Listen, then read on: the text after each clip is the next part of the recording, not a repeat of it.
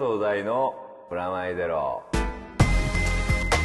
佐藤大のプラマイゼロこんにちは佐藤大です。スラネット杉山です。はいそしてリニューアルしたフロア、ナイトアウトはいいただきましたす。ごいいい感じ本当です。か、うんいや嬉しいです。そう言ってもらえるゃん、うん、ただなんでしょ、とひとまずフリーペーパーです。ねうん、びっくりす。るぐらいただ感ないよそうです。ね一応本と同じぐらいのうん感じにはしたいなと思っていて、うん。ちょっとゴージャスなフリーペーパーにはなったら。すごいゴージャス。大きさ変わんないしね。変わんないですね。うん、だから今まで買ってた人とか。本当申し訳ない。でもあれを毎回集めなきゃって感じそうですね。あんまりいろんなところ一応うあ置いてあるんですけど、ん、うん。少ないところもあるので、まあ、基本的には何どういうとこに置いてえー C 大型 CD ショップあるの、はい。とか、まあ、クラブ、うん、カフェバカフェとかバーとかーありますね、はい、いろんなところに置いてもらっていて。なるほ今後多分もっといろいろ拡大はしていきたいなと。ど、うん、で俺結構衝撃的だったのが、はい。あの連載生き残ったのははいしてたから、はい。連載生き残ってたけど、はい。あの00号に関して言うと、俺だけじゃん。ひとまず。ひとまずなのね、はい。あれ。また新しいのが。もうドキドキしちゃったよあの後書きみたいなノリで載ってんのに、はい。話してる話がマシネンクリーガーって 大丈夫なのかみたいな。いやいいじゃないです。か大丈夫なの？全然大丈夫です。なんかちょっと なんか違うカルチャー寄りっぽくてカルチャーよりもカルチャーの中でももう針の穴に糸を通すような。マシーネン・クリーガーを知ってる読者がどれくらいいるかそういうことだよ。でもそこで知ってもらってまあまあまあ。手に入れてもらえればなと、うん、あのー素敵な、はい。うん、ナイトアウこれからちょっと頑張っていきたいト、うんうん、期待してますよ、はい。あのそしてこの連載もあれで90回ということが分かりそうね90回もやってるんで。すね放送自体で言うとまだだよね。70あの70何回でね。90回といえばはい。あるものも90回ある大会が90回。なんうん。まあその話はですねおいおい。おいおいというかこのもう最後のまとめでやるわけですけども、はいもう2013年最後の配信ですよ。早かったですね2013そうあのプラマイゼロ的にはあっという間感あり年ます、相当あっという間でしたね。なんまあ半分は戯れてましたそうそうそう。戯れてる間に終わってしまった2013年そうってですね。感じだよね。本当戯れすぎたかなっていう感じが 今となっては。なんでそんな否定的なとこから入んだよ楽しすぎたなあっていう。そういう意味、はい。それはそう。あの女子2人のこう、はいなんか戯れそうですねがもう支えてもらっちゃったから、はい来年もねはい。また企画考えなきゃいけないんですけど、はい。まあ、とりあえずでもまあ今年はすごい成功だった。そうですね。来年もちょっと負けないような企画をじゃあハードル上げたね。一旦なんかこうちょっと緩くするのもありだと思うよ。あロストドリンクキング的に。そういえばあのあの D の対決の時はい。に出てくれた、あのパコさんははい。ずっと聞いててくれてるんだけど、あ本当ですか？あのロストドリンクキング好きでしたっていうメンションをいただいて。あーなかなかマニアックなはそうそうそう。だから割とああいう緩いのもい。そんなこう決め決めでいかないのも、うちのあのリスナーははウェルカムだよっていう、いまあ3年に1回ぐらいはちょっと緩くみたい。そうそうそう。なんかもう俺なんか M の後を考えるとちょっとだけ暗い気持ちになるぐらいこうどうしたらいいんだろうみたいな感じはある。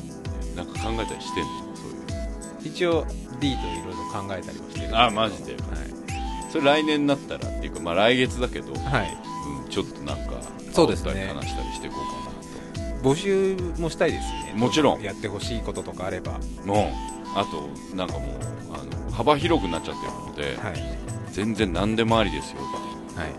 体験型もねおとぎの里まで行っちゃうぐらいになったから、来てくださいとかそう。ロケかっていう。面白ければ、はい。多少遠くても行くよっていう、2014年もまたうん、何か新しいことができればなと、は思いますね。い、お杉的な2013年はどうだったんですか？いや特にかもなく不可もなく。ナイスでも大きな変化はほらこの放送自体はあったわけ。だしね。あの雑誌がこうリニューアルそうですね。雑誌がやっぱりリニューアルしたのでそれがまあ大きかったかなとは思いますけど、うまあ、他はなんかいろいろ仕事はやらせてもらったので。んなんつうの？じゃあプライベートはどう？プライベート全くないですね。まあ去年はね、はい。爆弾がいやあ今時期ぐらいだったあの人生の岐路を迎えたので。結婚というはい。のいやもうそのまま通がなくよかったよ何事もなくそれはよかプった。ライベートは。充実しててまあ充実してるのかっていうよりもかもなく不可もなくあのなんでそこまでいさかいとかがないのでそれは充それだけで。それもすでに充実してるってことです。それ以外で何もなかったですね。いや振り返ってみると本当に何もないっていう振り つまらない男だなと思いました、そう。はい。大さんなんかあったありました？2023今年大変だったよ。よく考えたら仕事が。そうすごいあだって、ま、ジャイロジェッターって今年だったんだとか思うぐらい。そうそうですよね。うん。1年やってましたもんね。1年やってて、はい。10月までやってたんだよなんやかんやで。あのまあ放送は9月いっぱいだけど、はい。まあ作業的には6月前後ぐらいには終わってたんだけど、でもやっぱり半年だから前半の半年はジャイロジェッターやってたわけで、まあ、あのあの DVD ボックスがはい発売になっているのではい。あのよかったらぜひと思うわけですけどレンタル屋さんでももう最終巻がはい。全部出終わりましてっていう感じで一段落したんですけどね。それが一段落する前ぐらいから、はい。もう今やもう発表になったどころかもう放送が全て終わったはい。ノーコンキットがそうですね。もう今年の秋10月から12月まではみっちりでしたよ放送的には、で準備的にはもうだからそれこそ去年の今ぐらいからやってたわけで実写のまあ今までも特撮っぽいライオン丸とかあとキャシャン映画とかはあったけどもうガチでの実写。まあ実写とはいえゲームネタだからまあだいぶはい。自分寄りっぽい感じではあるけどすごい経験をさせてもらったなと思いましたよ。でもまだこの後もありますあるよ。まああのそういう意味で言うとまあ順繰りにちょっとねこうあのインフォコーナー的に行くわけですけど、そのノーコンキットはい。いよいよあの2月2日に DVD ボックスまとめて発売です。早いですね。早いよもう最近週終わはりから1ヶ月で、うん1ヶ月ちょいぐらいで出ますよ。で DVD ブルーレイも両方出ますと、で2月4日ですとはい。で DVD ボックスブルーレイボックスには今まで放送全部見た人はい。でも欲しくなるようなはい。いろいろ特典がありましてですね、はい。まあ、映像特典もあるんですけど、はい。いわゆるまあメイキングはい。みたいなのもあるし、はい。あれにゲストに出てた、うん。まあ、カメオに近い格話で出てた方が。そうはい。白話に出た、それこそゼビウス作った遠藤さんとか、はい。ドラクエ作った堀井さんはい。とかのうん。インタビュへえー、あのちょっとしたものとかが、あの映像特典につきます、うそれプラスブックレットもまあつくわけですけれども、あのサントラ。んはい。あのフロア的に言うと砂原君のはい。音楽を担当してくれた砂原君のはい。サントラ、はい。全20曲ぐらいがあ結構入ってますね。入ってます。であのブックレットの方にはライナーノーツもへえこれがね音源として聴けるのははいここだけっていう。未発売という。未発売。他では発売しないですそうねここだけなんで、うぜひです。ねんはい。まとめて見てほしい。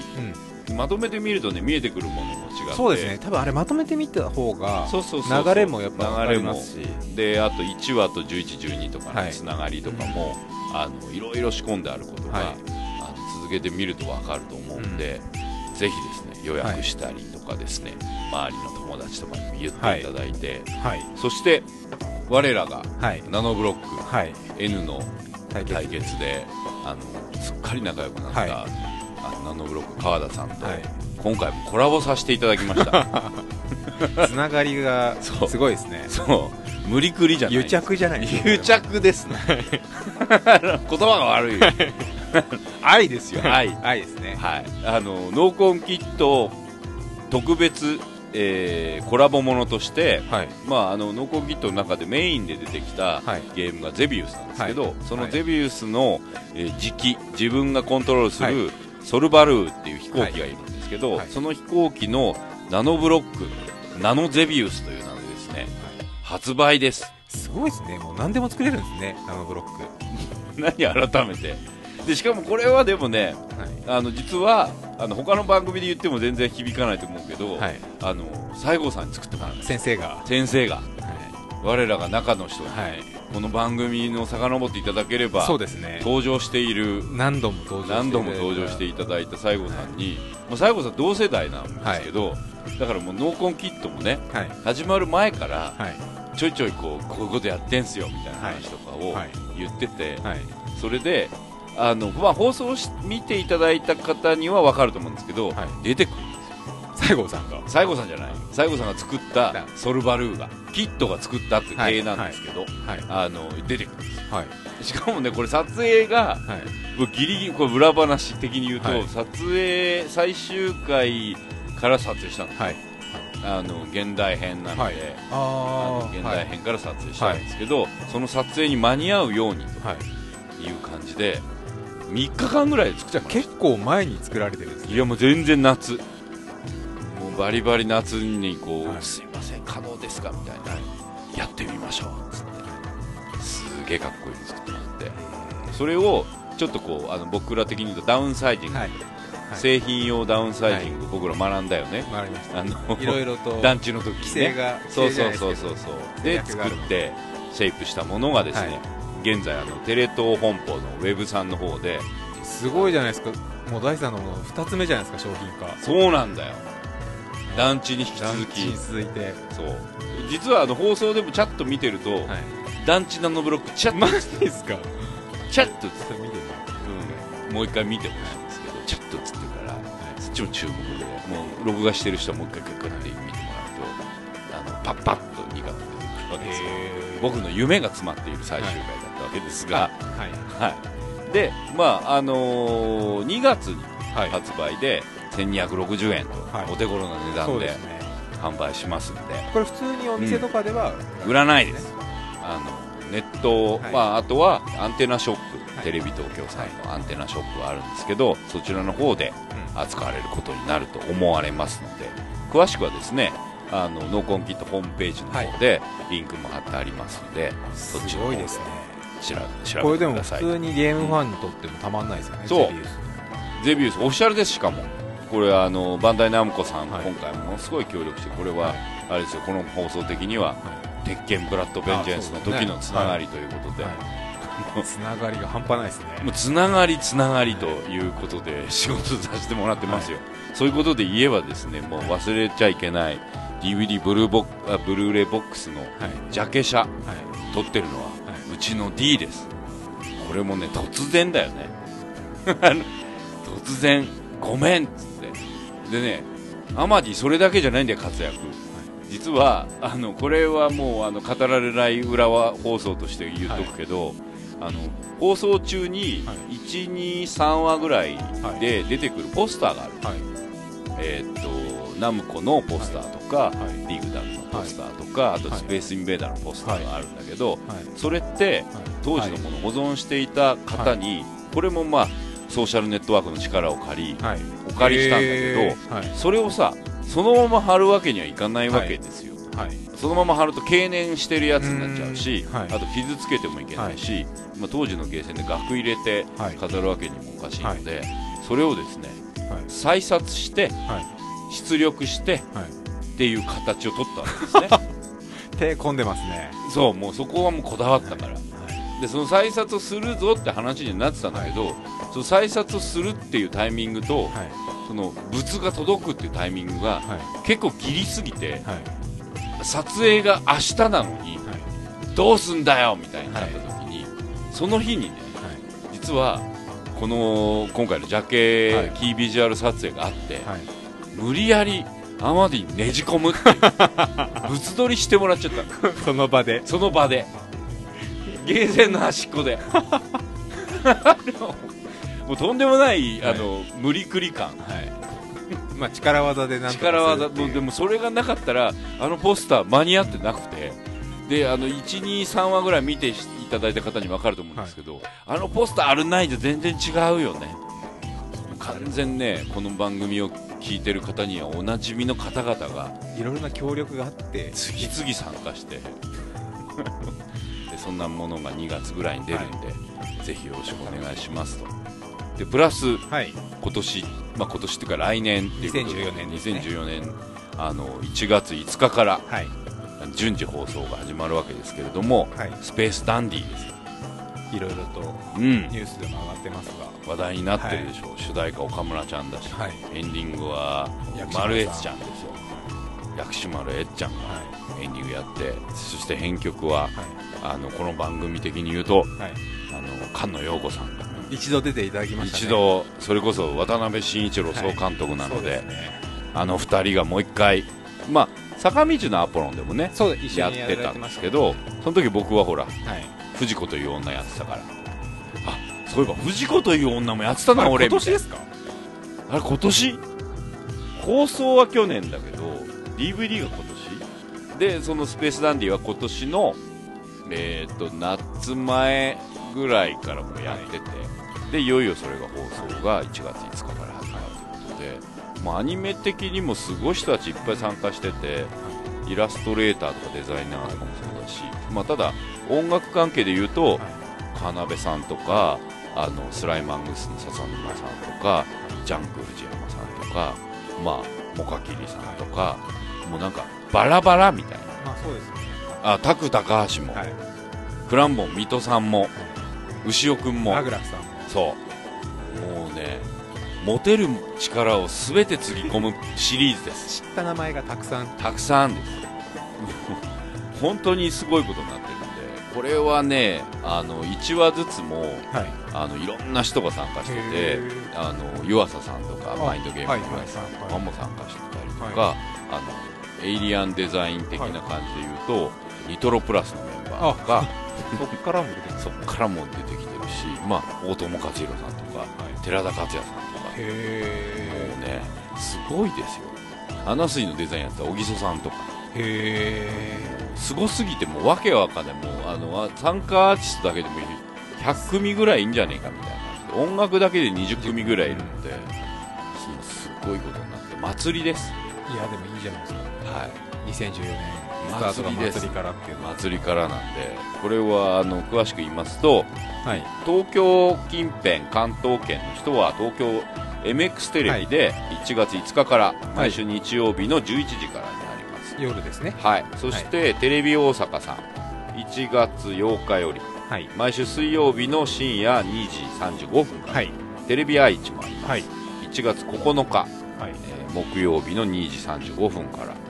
でそれ以外の人見れねえじゃねえかよっていう人にははい。BS 富士があります。はい。これは一応全国 BS さん入ってる方は見れるという感じなので、はい。1月12日日曜日の深夜の12時半からですね、ぜひ見てください、はい。そしてちょっと遅れますけれども、はい。ATX さんの方でも、はい。えー1月16日から毎週木曜日の10時半からとはい。いう感じになります。いや面白そうですよね、うん。まだあのビキービジュアルとかしか見てないですけど。岡村ちゃんのオープニングとかもそうでしょ、はい。ああれもだって山本小夜さんですから。はい。ああの藤子という女のもう全勢力を傾けて 行われていますよ祭りが。でねこれも濃紺も、はい。まあ、さっきも話したようにはい。もうねチームなんですよ。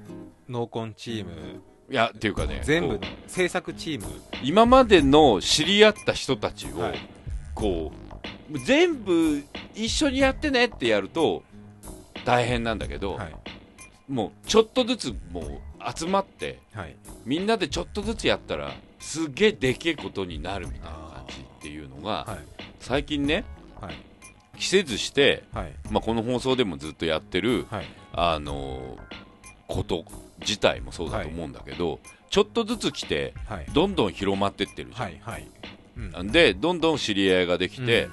そのその知り合いによって自分の仕事だったり、うん。あの自分の趣味だったりっていうのをはい。充実させていくっていう行動じゃん、はい。まあ、この放送自体がさナノブロックもそうだったし、まあ、音楽、はい。まあ、M の戯れもそうだけどね。はい。でそれがこう、まあ、ノンコンキットで言えば、うん。ナノブロックになったり、アマディが撮影したり、あの草野君がやってたりとか、まあ、ダンディで言えばうん。菅野さんだったりとか、今まであのそれこそお付き合いがあった、うんあのアニメ業界のはい。15年ぐらいの流れの人たちが次々参加してるはいみたいな感じで言うと、これねあと団地団もそうなんですよ、まあ、この番組で D の対決って言ってたことから、あの始まってるわけですよ、団地出身だぜとか言って、はい。それで大山さんと早見さんと出会い、そして今の漫画描いてた今井さんと、はい。小説書いてた久保寺さんと、小説書いてた山内さんも加わり、はい。今や6人になってるわけですよ、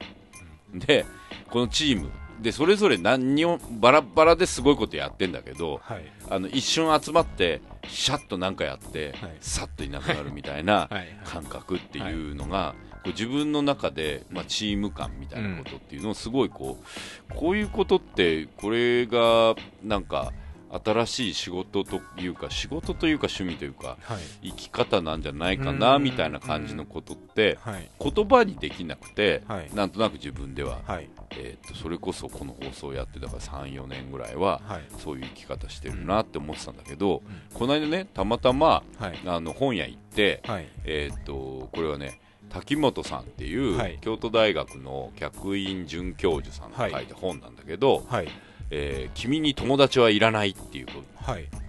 グッとくるタイトル。はい。俺的には。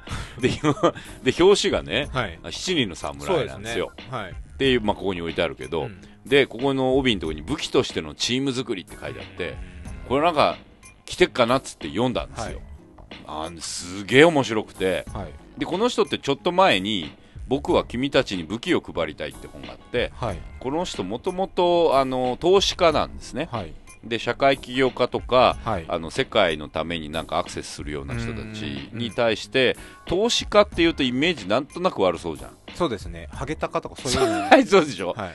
だからこの人はあんま投資家って自分のこと言ってないんですけど、基本的にはその NPO 的なんだったりうんベンチャー企業だったり、あの学生がやってるベンチャーみたいなところで将来性があるようはない。ものに、まあ、投資していって、はあのこ経営コンサルもやっていくみたいな感じの人なんですけど、はい。その人が書いた本でうん。これは若い人たちがどうやってこの世界を生き抜いていくかみたいなのの指針、うんまあ、よくに大学生に向けての授業をはい。彼はやってるので、はい。そういうところをまとめたものなんですけどはい。なんか僕的にはなんか自分の今までかんなんとなくふわーっと、うんまあ、フロックマンレコーズやってる頃から、あのそれこそ、まあ、ソールドアウトっていうはい。秋元康の会社にいた頃や、ゲームフリークっていう田尻はい。聡の会社にいた頃から、なんとなく感じてたものは、はい。あこういうことだったんだっていうことが書いてあるような本で、まあ、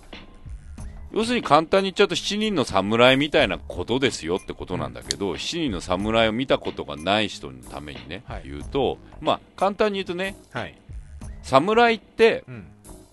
武士じゃはい。んで基本的には武家があって、はい。えーっとまあ、簡単に言うと会社みたいなもので藩があって、はい。長州藩とか薩摩藩とか、佐賀藩まあ対馬藩とか、自治体みたいなものですそうよね。そう政府の役人みたいな感覚があるじゃん、はい。町人とか農民とは違ってね、はい。っていう株式会社なんとか藩はい。みたいなのに所属している、うん。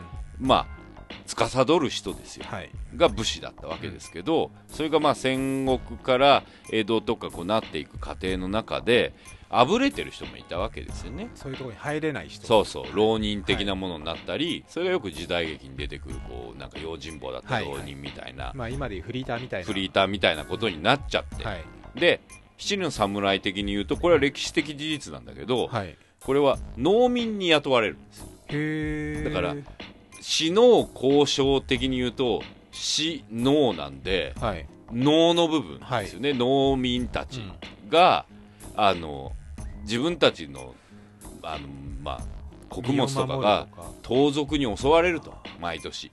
平たく言うと東京警備保障みたいな感じですかね。そうそう、はい。そういうすっごい残念になっちゃったけど、今。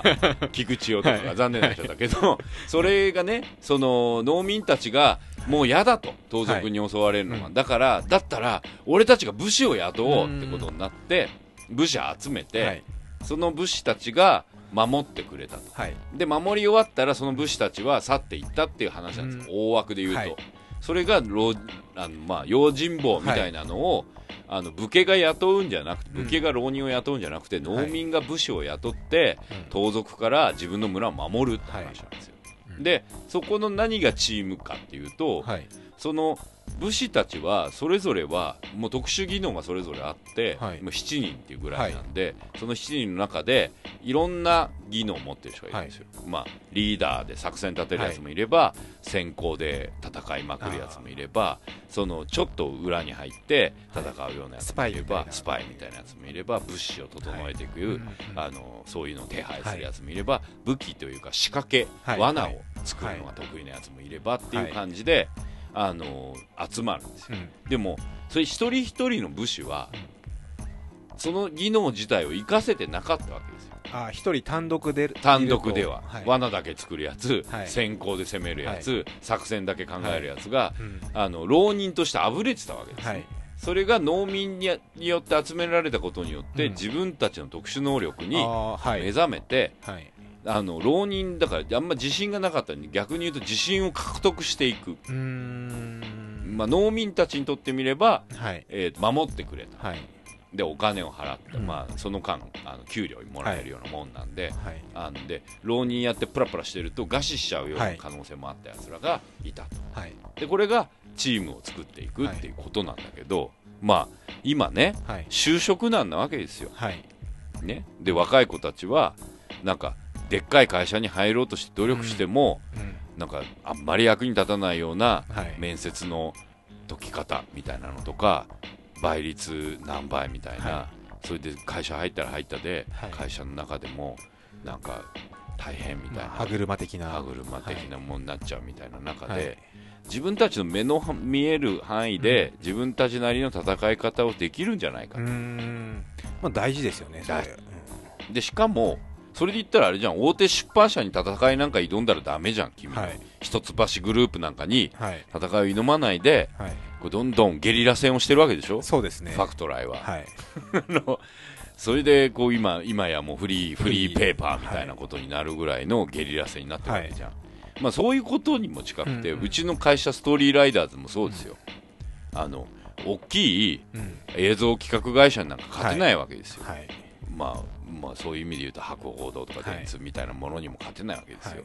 でも彼らに見えない景色を見てるので、うん。彼らに時々雇われながらうん。生きてるわけですよ、はい。僕らはね、うん。でそういうこと自体も若い子たちが自分たちが就職先っつって会社を狙うんじゃなくてはい。チームっていう自分たちなりのものにしてもいいんじゃないかっていう本なんだけど。自分たちでできることをやるっていうでしかもそれをさ会社化するとかうん。それをなんだろうビジネスモデルにすると、はい。急に絡め取られるわけですよ。はいはいはい。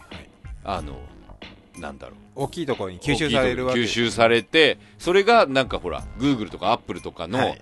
大きくなっちゃったら違う会社になっちゃったな、まあみたいな、使い勝手がいいように使われるみたいな。ソニーみたいになっちゃったな、うんみたいな。ソニーも最初はすげえこうチーム感あったのに、うん。今やもうなんかでっかいものになっちゃったなって、はい。そういうんじゃねえと。うん。もっとチームなんだと。はい。あのその目的があって目的が終わったらはい。解散すればいいんだ、うーん。新しいやつが入ればいいんだっていう思想にまで来てるのがはい。今で。うん。それで中でポイントになってるのは七人の侍の中でもポイントなのがはい。菊池代ってメンバーいるんですけど、はい。こいつ武士でもねえんですよ実は。武士として偽ってるだけで。はい。本当は何でもないやつなんですよだから自分の能力なんか何にもないの。はい。だけどこれ映画見ると分かるけど菊池代いなかったら多分作戦成功してない、うーん。そういうトリックメーカー的なというかジョイントっていうかハブみたいな感じ。ハブみたいなそのチームに入ることによって、うん。特殊能力じゃないのにもかかわらずチームをはい。ガチッとまとめるっていうことになる、でも、はい。きっとそれ別のとこ行ったらはい。全然ダメだったかもしれないし、うんうん。このタイミングじゃなかったら全然ダメかもしれないけど、はい。その瞬間であれば、はい。もしかしたら、うんまあ、すごいスーパースキルを持ったメンバーともはい。対等に自分の,、うん。あの能力を生かすことができるかもしれないっていう話になってて、僕ね今までこういうチームって発想もしてたしはい。例えば自分の作品で言うと、はい。あのー広角機動隊なんかは、まさにそういう発想で、チームワークはい。スタンドプレーの話とかうんを、うんあの脚本のテーマにしてたんだけど、それの発想って結構だから7人の侍の中でもひその菊池以外の要素だったなと思って、はいはい。サイボーグ009みたいなものとか、うんうん。あのゴレンジャーみたいなものをそうですね。想定したの。はい。そこにもう一個チームとしてははい。違うものが必要なんだそれはもう何にも能力がない人が入ることによる目線化っていうことが重要で、はい。でもその人自体はなんだよ必要ねえじゃんみたいに見えるけど、うん。実はすごい必要だったりするっていうところまで来てるんだなっていうのがまあうん。まあもともとあったことかもしれないけど言語化するっていうことがはい。大事なんだなと思って、うんだからノーコンキットとかでもうん。スタッフの中にははい。全然ある意味ゲームも好きじゃなければサブカルも知らないような子がいるんだけど、はい。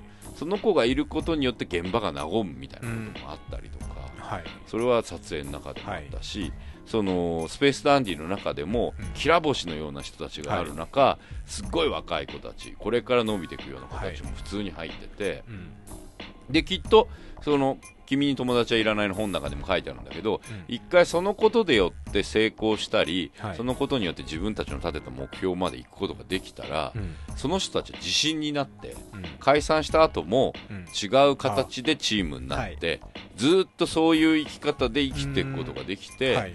組織として絡め取られる前に生きていけんじゃねえかはいみたいな、そういう生き方もあるぜっていう話や。スペシャリストとしてそうそう。単体で。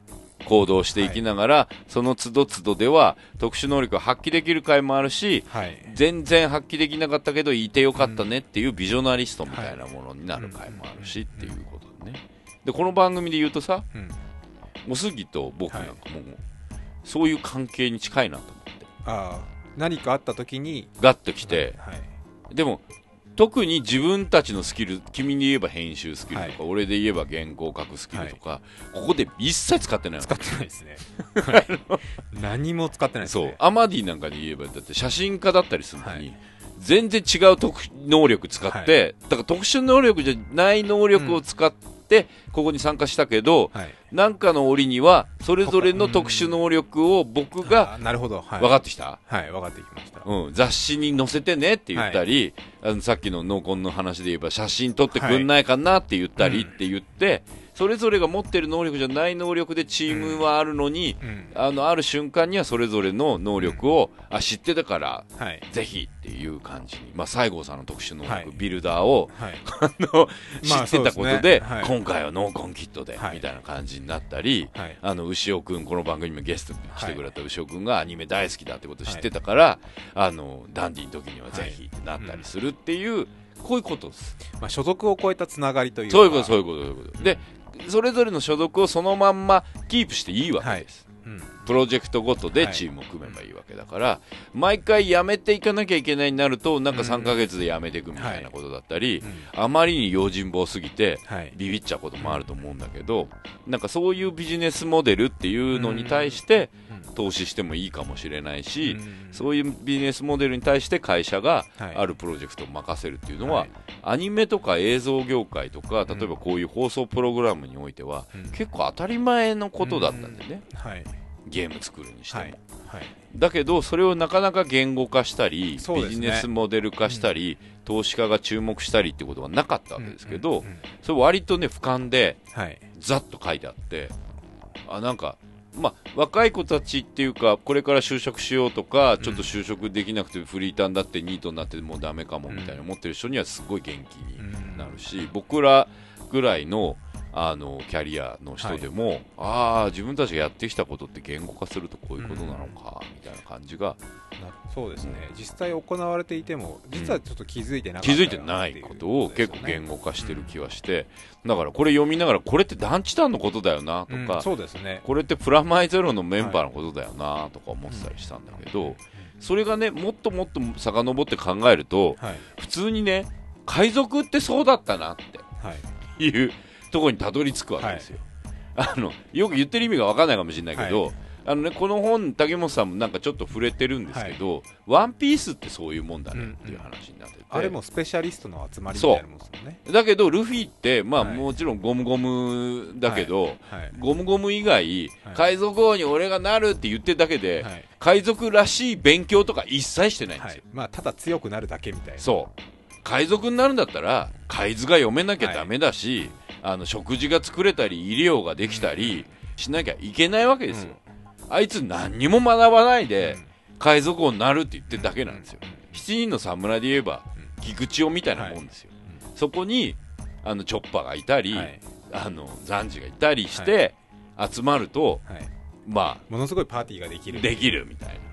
それである目標に対してまああれで言うとこうなんだグランドラインだけど、あのそういう目標に対してアクセスしていって、うん。その目標が終わったらきっとあのはい。チーム解散するんですよ、うんうんだしそのカーボーイビバップで言えばビバップあのメンバーたちうん。4人いるけど、それが一つの目標が終わったら解散したわけですけど、はい。そういうことって、まあ、海賊海賊をねもうこれ神格化すんなって話もあるんだけど、はい。皇族じゃねえかとかはい。もあるんだけど、でもそれがあのアクセスする方法とオーダーによっては7人の侍にもなると。7人の侍もこれが野党側にうん。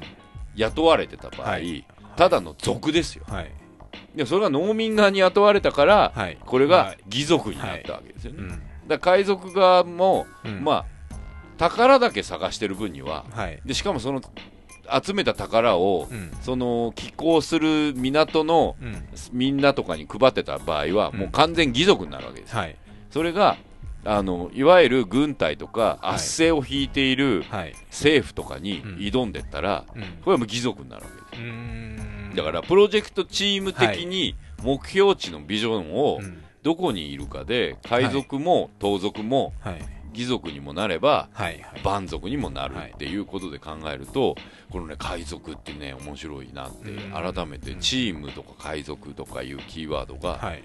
僕ね来年の緩やかななんかビジネススタイルもそうだし、生き方自体もそうだし、はい。ってとこにもう一回近づいてんじゃないかなって思ってるわけですよ。そうですね。よくでも映画とかでもありますよね。この前ちょうどみなんかテレビで見たオーシャンズイレブンとかもあそれ。ですもんね。オーシャンズイレブンもそうだし、うん。アルマゲドンとかもそう。そうですね。うん。だからあとちょっと昔になるけど頑張れベアーズとか、はいはい。あの三谷幸喜で言えば王様のレストランとか、はいああいうの全部そう。ですよね。もうみんな集めてき集まってきてそうそう一つそうそう。のプロジェクトだけ動いて解散みたいな。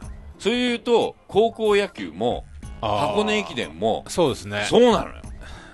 そうかもしれない。ねその確かに。ある種のもう一つの目標に対してのビジョンが提示されていて、はい。そのビジョンに対してでもそう本当全部日本代表とかもそうですもんね。そう。各チームから選ばれた人そうそうそうそうがそうだよね。普段は海外とかなんだ、まあ敵対してるうんような人たちがそう。集まってきてそれグッとくるでしょドラマでも、うんうんうんうん。なんかそういうビジョンっていうのを、そうですね。うん、簡単に言うとほら DJ のさイベントもそうじゃん、うん。一日の構造を作っていく、はい。まあ、チルアートルームがあったり、うん。メインフロアがあったりサブフロアがあったりして、DJ がそれぞれのフロアを盛り上げてってっていうのが一つのチームになってはい。一晩終わるけど、はい。次の日にはそれぞれがライバルの箱で同じ時間帯で回してるかもしれないわけ。はい。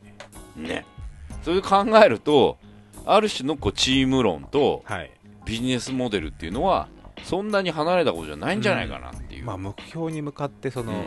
利益なのかわかんないですけど利益だったりとか楽しむことだったりりとか、あとまあその友情を深めるってことでもいいのかもしれないけど、っていう生き方っていうのはうん。割とあのドラマとしても当たり前だったしするけどそれを今までさ会社とかはい。就職とかこには。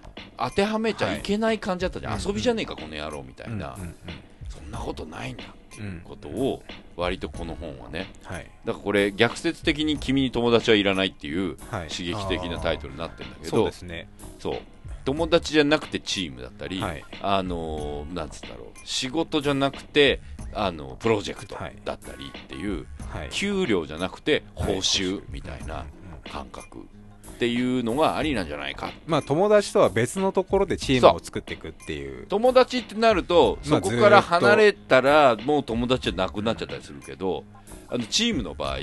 今回のスペースダンスにみたいに、はい。渡辺組が集まるぞってなったら、はい。その一定期間でしかも僕が今回ノーコンキットもあるし、うんうん。ジャイロジェッターもあったんでベタ好きできないけど4本だけ参加しますとか、うんうん。そういう人があの100人ぐらい集まったら、はい。すんげえのができるみたいな、うん。そういう意味で言えば野球もはい。サッカーも駅伝も、はい。別に1個のビジョンがあって、はい。そこに向かって普段は仲悪かったり、うん。敵対したりなんだったら初めて会ったり、はい。でしそこの中で新人だったり、はいはいはい。卒業直前だったりしてもうん、全然いいわけじゃん。いろんな身分というか。そうね極端なこと言ったら人人種が違ったっていい,、はい。い、いわけだしがうん。そのビジョンにおいては。はい。っていうことが今後のうん生きる一つの希望になるんじゃないか、うん。でそこで今までは俺特殊能力ねえしなとか、はい。免許もねえしなとか、俺なんかみんなに誇れるようなきら星感ねえしなとか、絵描く才能ねえしなとか、うん。音楽やる才能ねえしなって思ってたかもしれない、はい。で俺もなんかそういうのがないとそういうチーム参加してはいはいはいけないんじゃないかって思ってたけど、いやいやそうじゃないと、うん。その瞬間だけはもしかしたらそのみんながそれぞれ見えてないことが見れるっていうビジョンとしては、うん。あの特殊能力がない方がいい場合もあるかうんもしれない、うんまあだから七人侍で言えばあれだよね菊池雄の方が良かった、武士じゃないことや、はい。農民じゃないことがすごくここにおいてはアクセスできたんじゃないかって両方をこうはい。俯瞰で見ることができてしかも自分であのビジョンに向かってはい。走ることができたんじゃないかっていう感じだよね、うん。その個人的な能力を磨かない限り、お前たちは敷居が高いから入れないのだこのそういう七人の侍にはありとかますよね。ゴレンジャーにははいとか思ってた、思ってたし俺がそこになるための努力をしてるような感じだったけど、いやそうじゃねえんだっていうことでいいんじゃないかと。そのチーム先鋭的なチームを維持しようと思った瞬間そこが発生するの。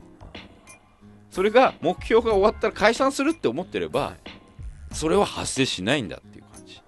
そういうなんか期間限定チーム感みたいなのがこれからいいんじゃないかなという感じですよ。なるほど。2013年から14年に向かって、はいでなおかつはい。この次のコーナーのはい。今も俺それそう思ってましたもん。確かに山の神一人でも勝てねえなって。でしょ？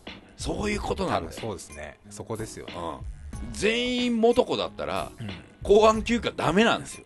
そうですよね。徳さんみたいなはい。普通のやつもいの人間がて、いて。あの中身筋脳みそ筋肉みたいなはい。バトンみたいなやつもいはて、い。そうですよね。うん。確かにちょっとじゃあコーナー行きましょうか。はい。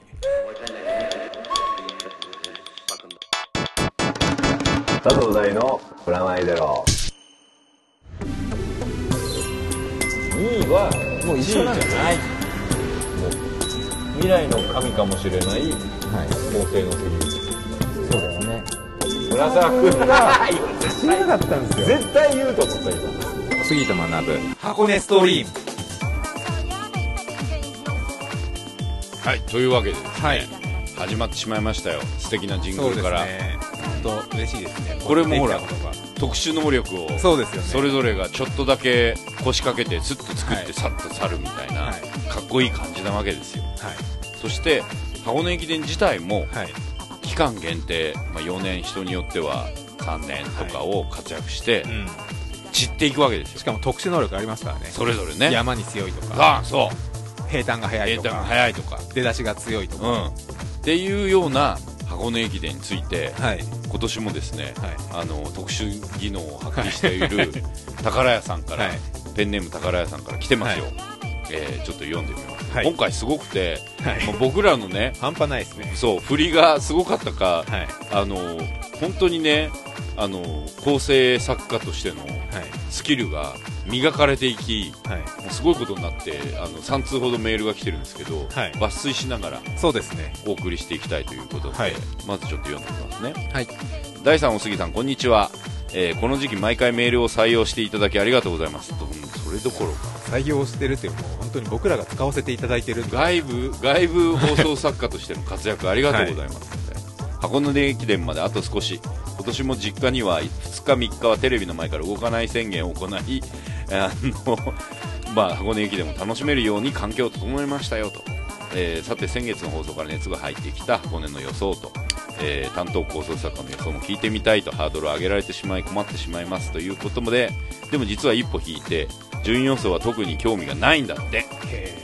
これだけいろいろと、ね1年間酒の場でネタが尽きないようなレースがあればどこでも優勝してもいいと思って毎回見ている次第ですまあそれはありますねそういう楽しみ方も全然あるよねとはいえせっかくなので私の予想を。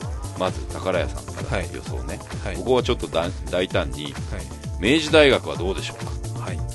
駒沢東洋は強いですが明治大学は去年9区までは3位で、はい。えー9区のランナーゴール間近で脱水症状になり結果の7位で終わったい。悲運の学校だ、今年は実力調子ともにいい選手が多いようなのではい。今年こそは狙えるのではないかと思っています、で興味としては、えー先月話題になった自称山の星、えー日体大の服部君。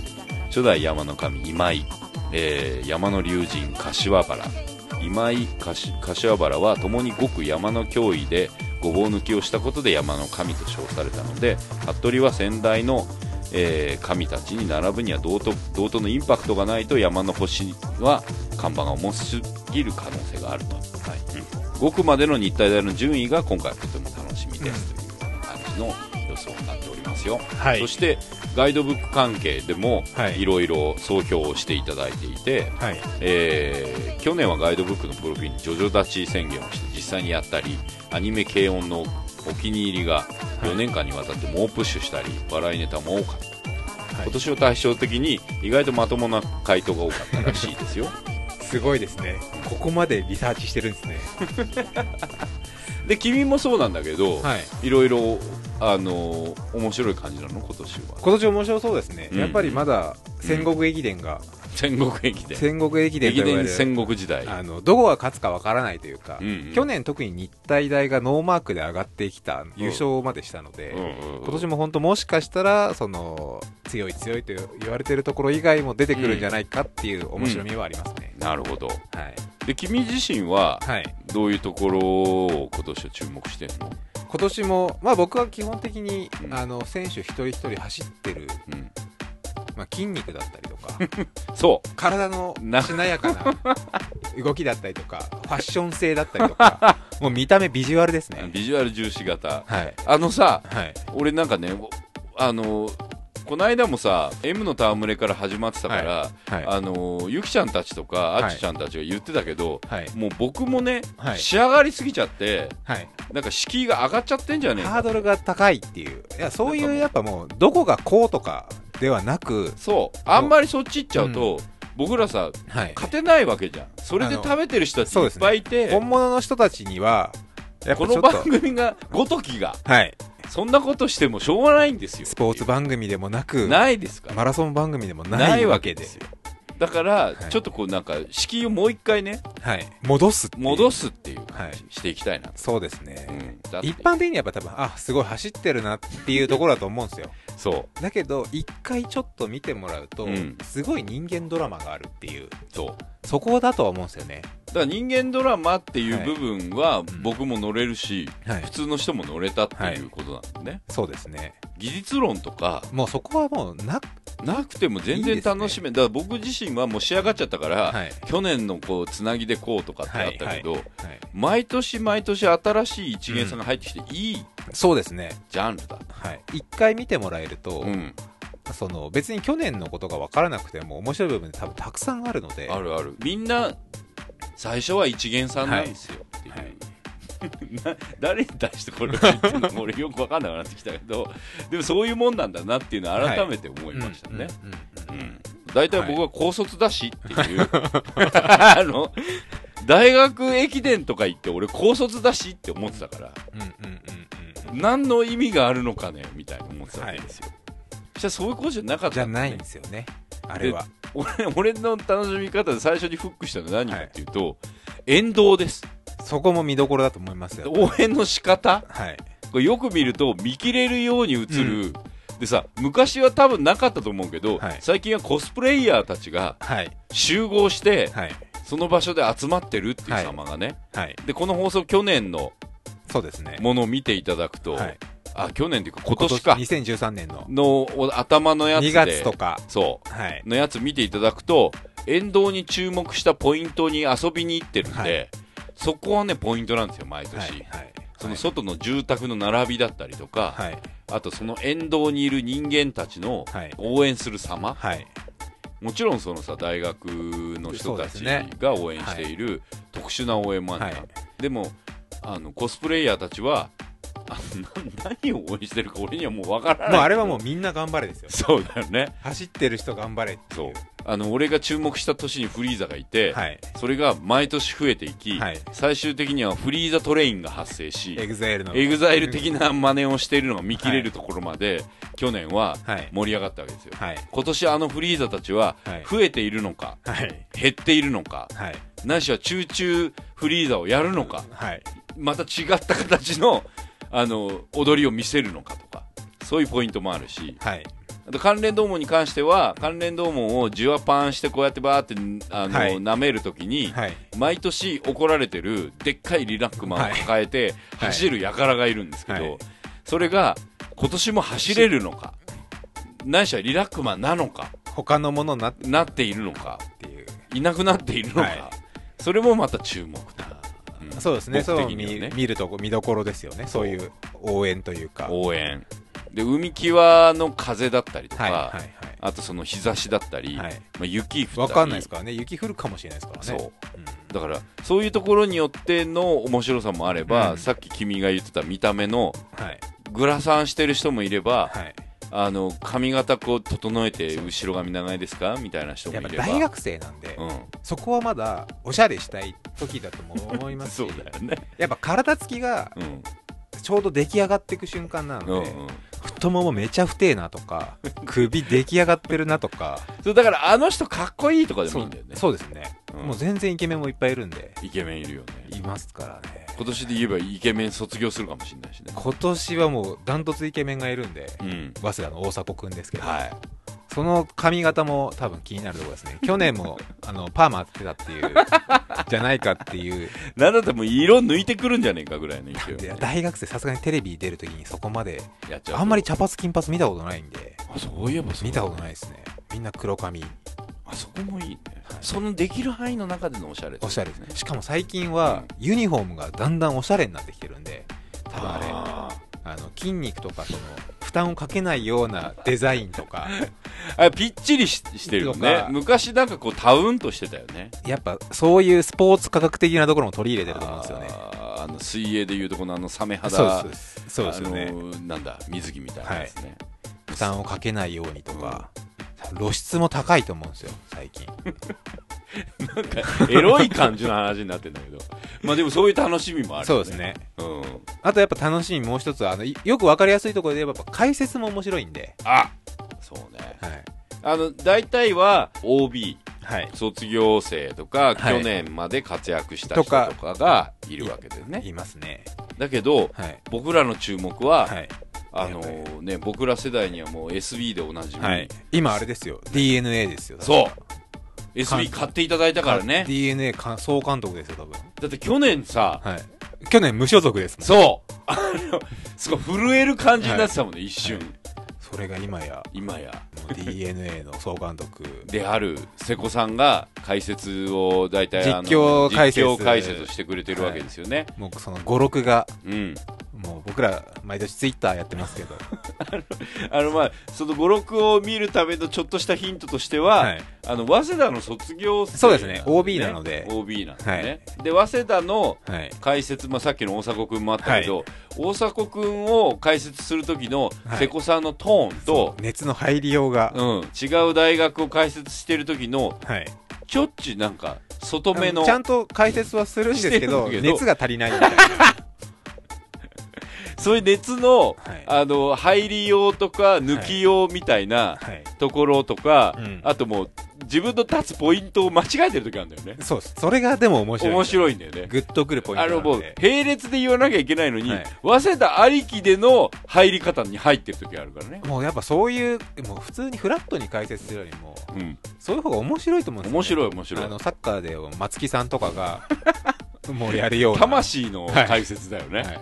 言ってることは意味はわからないが熱は伝わるみたいな。それだけでもちょっと面白いなっていうのはあるので、それはやっぱ瀬古さん毎年ポイントだ、そうですうね、ん、それと僕はあの放送時にははい。毎回えーっと7時ぐらいから7時から、ね。はい、でそこで割となんだろう豆知識。チームのバックボーンが。そう。をはい。言ってくれるので、はい手短にねこのチームはこんなでとか、あと外国人選手はこういう、あの練習してましたよとか、うん。こういうとこが楽しい人たちですよみたいなのちょっと軽くやってくれるので、はい。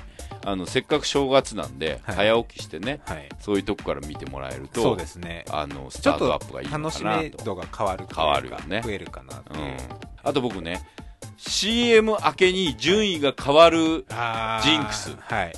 あのここぞっていう時は、はい。結構見れないっていうそうですね。明けに君大体怒ってるけど。変わるっていう、うん。あれはありますね。そう。で僕ほら最初の年にそれを、まあ、収録してみて、はい。あったわけですよ、はい。そしたらそれ違うと。はい。で CM カットしたりとかそうですよね。したんだけど第3の CM カットするっていう、うん、やってたらそういうんじゃないって言われて、それなぜかっていうと CM 明けで順位が変わっているその感覚っていうのを失わないようにするんだ。そうです。時間の感覚はやっぱ見る見てそこも走ってるんだなっていうのを感じるうん。なるほど。っていうのは大事ですね。で僕らツイッターをそれぞれやるわけですけど、はい。し大体 CM ツッコミ結構俺は多いですね。うん、第3 CM ツッコミと、うん。やっぱ遠藤ツッコミと遠藤ツッコミをやとってる、ね、セコツッコミですよね。セコツッコミでね、はい。セコは忘れないよ。みたいな感じの、そこが多いですよね、うん。であとね僕らはコース見に行ったんですよ。はい。さっき2月。山登りましたもん。山登ったんで、はい。でその辺の、あのなんだろう高低差だったりとか、はあの天気の感じとかも、うんうんうんうん。あの僕らのあの去年のはい。映像とか見ていただくと、あのアマディの素敵な編集によって15分ぐらいにまとまっているので、はい。特に、えー、と後編はい。の方はあのブワーっと見てるんで、はい。あの山の傾斜の感じとか、うん。あとこうホテルまでのあのなんだあの有名なホテル。いあのありますね。富士屋。富士屋ホテルはい。までのあの流れとかははい。結構見れるので、うん。それ見るとあの自分がこう一緒に走ってるような感じっていうのは、あの見れるんじゃないかな、そうですね。うん。ゴール地点とスタート地点も行きましたから、行ね、きましたから。霧で見えない。見えない。何も分からなかったっていう でもあの横にミュージアムがあって、はい。そのミュージアムで売ってる商品とかも、はい。すごいもう先鋭的になってて、はい。各大学のあのタオルとか、うん。あとなんだあの iPhone ボックスとか、はいはい。あのケースみたいなのがあったり、はい。地形図みたいなのもありましたそうそう。俺は俺はあれ買ったから、い。今年あの地形図を横に置きながら、いいですね。いい楽しみ方ですね。いい楽しみ方でしょ。いい楽し俺1み方ですね。年寝かしたからあの地形図。ようやく使える時が来た、ね、使える時が来たよでそれを横に置きながらこうはい。指でたどったりしながら、見てみようかなと思ってるわけですよ。そう。いい楽しみ方じゃないですか。いいでしょ。羨ましいです羨ましい楽しみ方ですよそれ、うん。で俺今年の見方は、はい。さっきの前半のフリートークと合わせて、はい。チームです。それは配置とかも含めて。であと特殊能力をどうはい発揮しつつ、ん特殊能力がないチームでもうん。どう勝てるのか、でも確かにそれも昔大東文化大が、うん。あの特殊能力全くないというか、うん。みんな同じような能力で優勝した時、年もあったんで、でさ僕らが見始めた最初の東洋なんか、はい。スターだってはい。あの今でこそ竜神だけど、はい。竜神誕生を目撃してたわけで、はい。あのカッシーナですね。カッシーナ。僕ら番組的に言うとカッシーナ、はい。だからあの豆柴グレン隊って俺がはい。呼んでる理由は、うん。なんかちょっと可愛い感じのはい。あのスター選手じゃなくて、うん。みんなのチームではい、活躍してたよってとこだったわけで、うん。それもねここまで来ちゃうともう名門校みたいになってたりとか、そういうこうチーム自体の移り変わりとか、はい。そのいわゆる選抜が勝てない理由が、はさっきのあのそうですねチームの変チームの変遷でも分かるんじゃないかと、みんながみんなエースでもはい。勝てない。勝てないっていうね。今年残念ながらでもあの選抜チームはないので。ああそっか。90回記念大会でうん。3チーム大学が増えて。逆に増えちゃったのね。増えて、そうそう。だから本当その後のさ、うん。あのチームが解散した後これなんか確実に4年そうですね。4年限定のものなんで。4年限定だし、はい。参加できるに、はい。でそれがグラデーションになってるもんだから、うん1年として同じチームは存在しないっていう,、そうですね。あのチームなわけで、うんうん。まあ、大学っていう名のフラッグはうんうん。あるにしても、はい。で駅伝という名のうん。獲得目標は、まあ、優勝なり、はい。えー、となんだシード権はい。獲得なりっていう、その大学ごとに対するうん。チームの獲得目標が違ったりもするわけじゃん、はそういうところも解説してくれれば、はい。見る方としては、はい。全員が全員全部勝つっていう、はい。まあ、もちろん勝てるのが一番勝つのが一番だけどそうじゃない見方もあるよっていう。そうですね。ね、うんそんな感じであれですよ、この小ネタも含めてなんだけど、はい。さっきも出てたはい。あの宝屋さんの話もちょっと戻りつつなんだけどはい。あれねあの僕らが注目してるところで言うとはい。あのこういう雑誌に必ずねはい。理想の芸好きな芸能人回答がはい。あるわありけですよ、ね。あの好きな女の子はみたいなやつ、はい。でこれがね毎年ねあの男前おさこは、あのなし無回答で無回答ですねで注目だったわけですよ、まあはい。先月も言ってたと思うけど、はい。今年どうなのかなはい。やっぱり今年も無なかった回答ですね。来たね。いや男気通しましたね。うん。もうなんかでもね俺的には最後の年は軽くほっと言っても僕は嫌いじゃなかったけどね。女性ファンが減るっていう。まあいるだろうね。いると思いますよ。しかもこの前もなんか千葉駅伝でうん。日本選抜になってああなるほど。活躍してたんで。ま確か大学生で唯一日本選抜あかっこいいな。背負ってるねもう完全背負ってる感ありますねあうの人。はん。で今年最後なんでしょ彼？今年最後ですね。瀬古さんも盛り上がるね。いやーもう大阪祭りが 走ってる区間中は多分祭りになるんじゃないですか。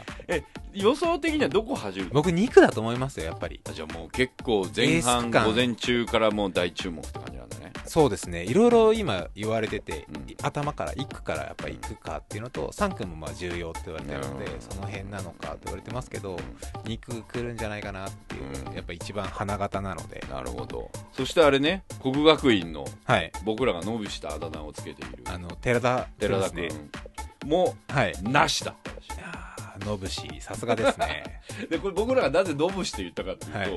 こうなんかこうビジュアルビがジュアル浪人浪人みたいな七人の侍ですねみたいな感じ。しかもあの人注目されたのが、うん。道を間違えながらも順位をい落とす。落とさずむしろ上げたってっていうなんだこの背負ってる感。努力根性感がそう。半端なかったっていう。そう。そういうエピソードが一昨年一昨年去年一昨年だよはい一昨年ですね。一昨年そういうエピソードがあってっていうのでの寺田君も注目と、あとはやっぱさっき出てた服部君。服部君ね。はい。山の神山の星獲得星をつかめるのか。確か彼も今年最後なんであ最後星になれるのか。星になうんなんか色去年今年なってるんですけどやっぱあ一気に上げてああそうかそうかそうか。でそういうの言えるぐらいだもんね、はい。だけどそれを最終的に自称からはい。多少になるかってていううところも注目ってことですね。ですね。個人戦的に言うと。はい。そしてあのさっきも出たその好きな女性タレント向井と2人続く中、はい。去年までは AKB だらけだったらしいんですよ、そうですまあ、ね僕らも AKB の話とかしてたよね。はい。であとはあの軽音的な人たち声優さんとかも多かったね。優さんも多かったよね、でなんか今年はうんはい。あの宝屋さん曰く、はい。能年ちゃんだらけだったらしいよああまちゃんですよ。有村。有村さんも。架純さんでしたっけ？うん。はい。あまちゃんやっぱ。あまちゃん祭りが起こってたらしいよ。まあそうだよ、ね、やっぱそうなんでしょうね。確かに可愛いですうん。で大体さ俺ちょっとヒントあるなと思ったの、この人たち朝が早いでしょ。ああそっか。見てるんですね。そうそう。しかもまあ割と同年代ですもんね。そう。絶対そうだと思うのそして受け狙いで言うとはいマツコ・デラックスと書いたものも裏目に出てネタがかぶった学生が多数っていう。もう完全に狙いまくってますね。でもでもあれだよね。生きってる感じは生きってますね。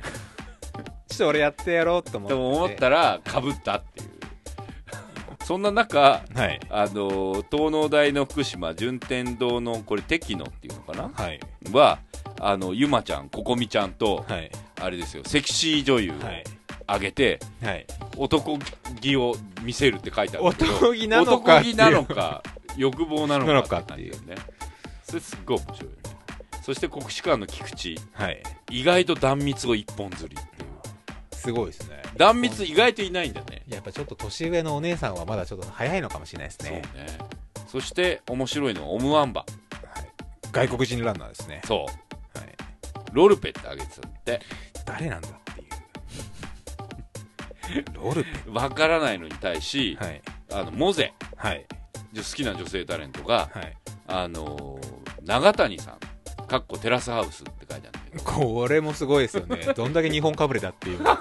あれだよね。テラスハウスっていう番組の出演者それでなんだったら軽い素人目だよね。そうですね。相乗り的な感そうそうそうじですよね相乗りが旅じゃなくて家になった家になったっていうやつのはい。あの水谷これなんて読むんですか僕わかんないですよ。長谷長谷蒔絵さんですかね。わかんないですよそうですね。僕日本に溶け込みすぎっていう回答です。でもこの人ガルコですよモーゼは。出たガルコケニアの名門ランナー育成学校。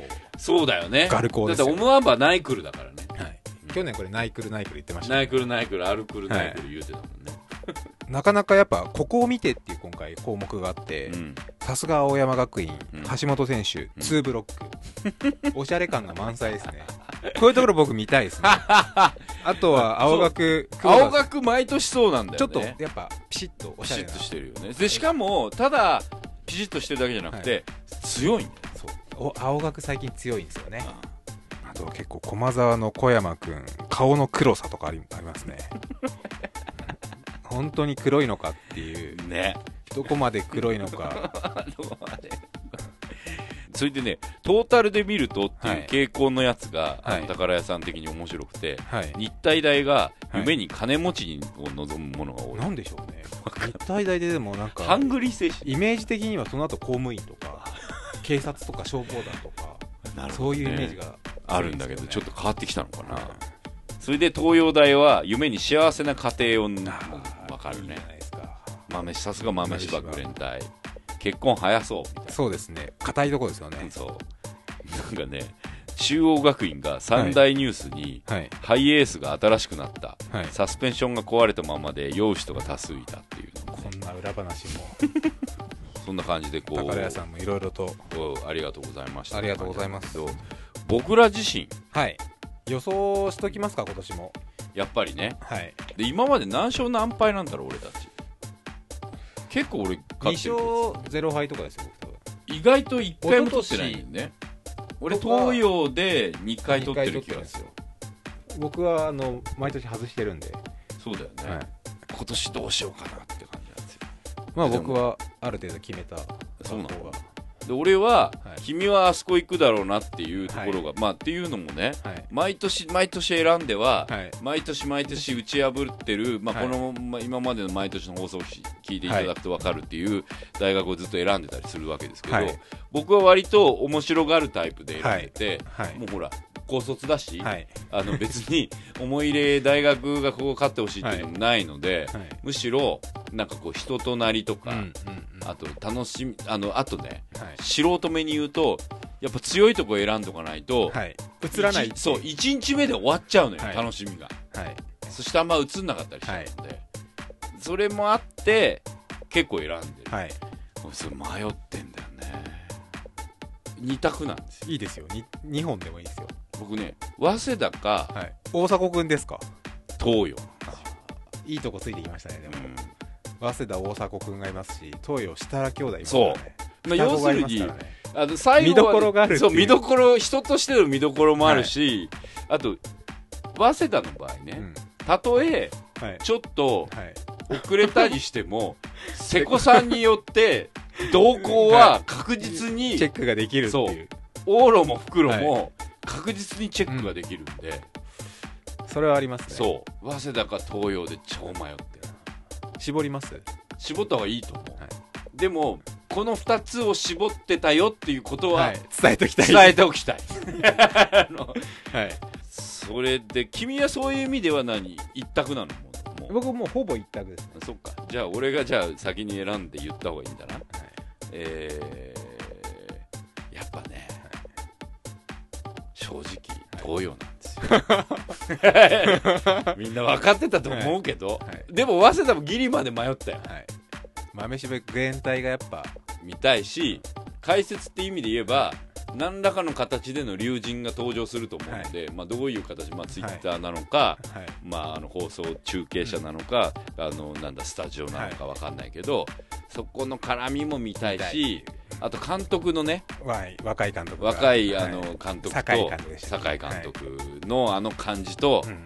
あとみんなでこう頑張ってる頑張ってる感も含めてチーム感ありますよね。そう。で俺ね去年行った時、グッズ買ってるし。そうですよね。買ってましたよ、そう。だからそのグッズ持ってはい、応援応援するっていうはい。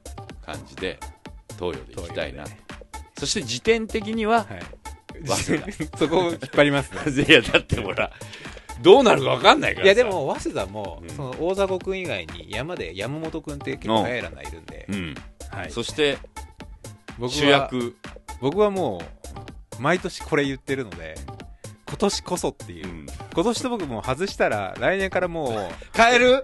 選べないですね毎年優勝候補に上がってるのに 僕が選んだばっかりにああなるほど。優勝できないんじゃないかっていう思いがそこまで背負っちゃった。はい。じゃあ最後のベッドだ、もう最後です。もう今年本当に優勝できなかったらもう 来年から優勝予想しませんもん。なるほど。ここ選ばないあもうあのベストジーニストみたいに本当にね伝統予想。申し訳なくなっちゃうんで。おすぎのせいだってそう思って僕のせいだって思ってないかかもしれないけどちょっと心が痛むので。なるほどなるほど、はい今年もじゃあ最後のベッドとして、はい。駒沢大学。来た。いや今年今何？箱三大駅伝2つ勝ってるんであそう。三冠がかかってるんですよ。あ出雲と前全日本。もなんかそれなんか言ってる年なかった。去年の全日本も勝ってて。そうだよね。そう。今年こそ。今年こそ優勝してもらわないと。皆さんリスナーの方々も予想していただいて、うんまあ別に何があるわけでもないのであはい。まあ、とりあえずこの番組的に注目なのは、はい。担当放送作家は明治と。はい。そして私が東洋、はい。で僕は駒沢。うん、そしてじゃあ当日の楽しみ方をおさらいしてみたいなと思うわけですけれども、はい。1月2日3日。はい。多分この放送を聞いてる皆さんにとってはもう間近はい。です、えープラマイだけのツイッターハッシュタグを使って、はい。プラマイリスナーみんなではい。愛のあるツッコミないしは僕らに対するツッコミはい。をしながら観戦しようとはい。いうことですね、はい。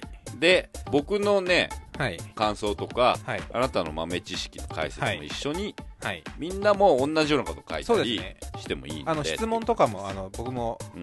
全然答えるようにしますんで、そうですね。はい。そして当日のハッシュタグははい。いつもの通り、はい。えーシャープ PM0 はいとい。うことになっててはい。多分前日ぐらいからはい。僕もはい。君もちょっとそれをはい。告知というか。ツイッターアカウントは僕の方が、アットストーリーライダーズ、はい。おすぎさんは、僕がアットフロアアンダーバー杉山。うん、FLOOR アンダーバー SUGIYAMA ですね。うん。で、番組ウェブサイトの方にも、はい。僕らの、はい。えーリンクを貼っておくんで、はい。手軽にパパッとフォローしていただいて、はい。で、皆さんの方も、はい。あの、そこでね、100とかツッコミとかで、はい。あの、タイムラインが荒れるの気になる人は、はい。あの、駅伝専用アカを作っちゃうのもいいかもしれないですよ。それで、そうですね。その時だけ、バーッと騒いで、一旦終了はい。みたいな感じで、毎年そこは駅伝赤として使ってそいうく、ね。君なんかもう完全そうなってる完全駅伝アカウントなんで。うん。最近全くつぶやいてないよね、はい。そしてまあこれはあのあれですよ。あのくれぐれも愛のあるツイートスポーそうですねツマンシップ、あのはい。あんまりあの噛みついたりはい。あのいじるのはありです。そうです。楽しみ方としての愛のある。愛のあるものにしたいなと、うん。批判とかはい。あとなんだ誹謗中傷はそうですねやめてね、はい。分かってると思うけど、うちのリスナーみんな、はい。あの分かってる人たちが多いから、チームプラマイゼロとしてはい。あのへ箱根駅伝のオフィシャルの人たちにはい。迷惑をかけないようにしよはい、うで迷惑をかけないぐらいで言えばオフィシャルのツイッターとはい、ハッシュタグとはい。うちをまあ一緒にやっちゃってもいいよ、そうですねオフィシャルは、はい。シャープ駅伝とか、ローマ字で駅伝みたいなのが多いそう僕はおなのでこがましくてそんな方にはいけないんですけど。えやってみたら1回ぐらい。いやなんか走る太ももとか書いたらなんかちょっと。いやそれはそうだけど違う。あの全体の 全体の。まとめのやつとかははい。全然そうですね。それちょっと誘導してもいいんじゃない？せっかく箱根駅伝専門赤なので。今回は、うん、僕もなんかちょっとチャンスあれば、はオフィシャルにもちょっと絡んでいこうかなと。そして来月のい、はい。箱根ストリームのはい。オープニングにも注目。これは放送の方です。はい。というのもはい。M の戯れでお杉賞を獲得した、はい。あのブギーアイドルさんが、はい。今回もあの、うん。お世話になってるあの箱根ストリームをうん。作っていただいたはい。ブギーアイドルの君がお杉賞を選んだんですけど、お正月バージョンを作ってくれてる。またここもチームプラマイチームが。そうです。チームプラマイゼロとしてはい。新しいジングルが頼んでないのにできてきた早くもこれですこれがチームです嬉しいですね。はい、なので来月の放送、はい。これは箱根駅伝スペシャルとして、あの予想結果、はい。見終わった後の感想はい。などとを紹介していくんで、皆さんもあの見終わった後にはい。メールくださいよ、そうですね。うん。なんか感想でもいいですし、あのツイッターのつぶやきに対する感想とかでうんも全然いいので、いいしぜひぜひと。はい。そしてそれの方はあのホームページの方でリンクが貼ってあるところのメールアドレスがあるので、はい。メールを送ってくださいはい。いやー今月というか今年も。そうですね。これで終わりですよ。いろいろとお世話になりました。お世話。になりました。あとリスナーの皆さんありがとうございました。そして M の戯れでお世話になったあつちゃんとゆきちゃんにも大変お世話になったあと M の戯れ参加者、はい。おかげでここ2ヶ月の放送がすごいカラフルになっておりますよ番組っぽくなりました、番組っぽくなりましたよはい。2014年のね、はい。プラマイゼロもよろしくお願いはい。します、よろしくお願いします。そして2013年お世話になりましたということでございました。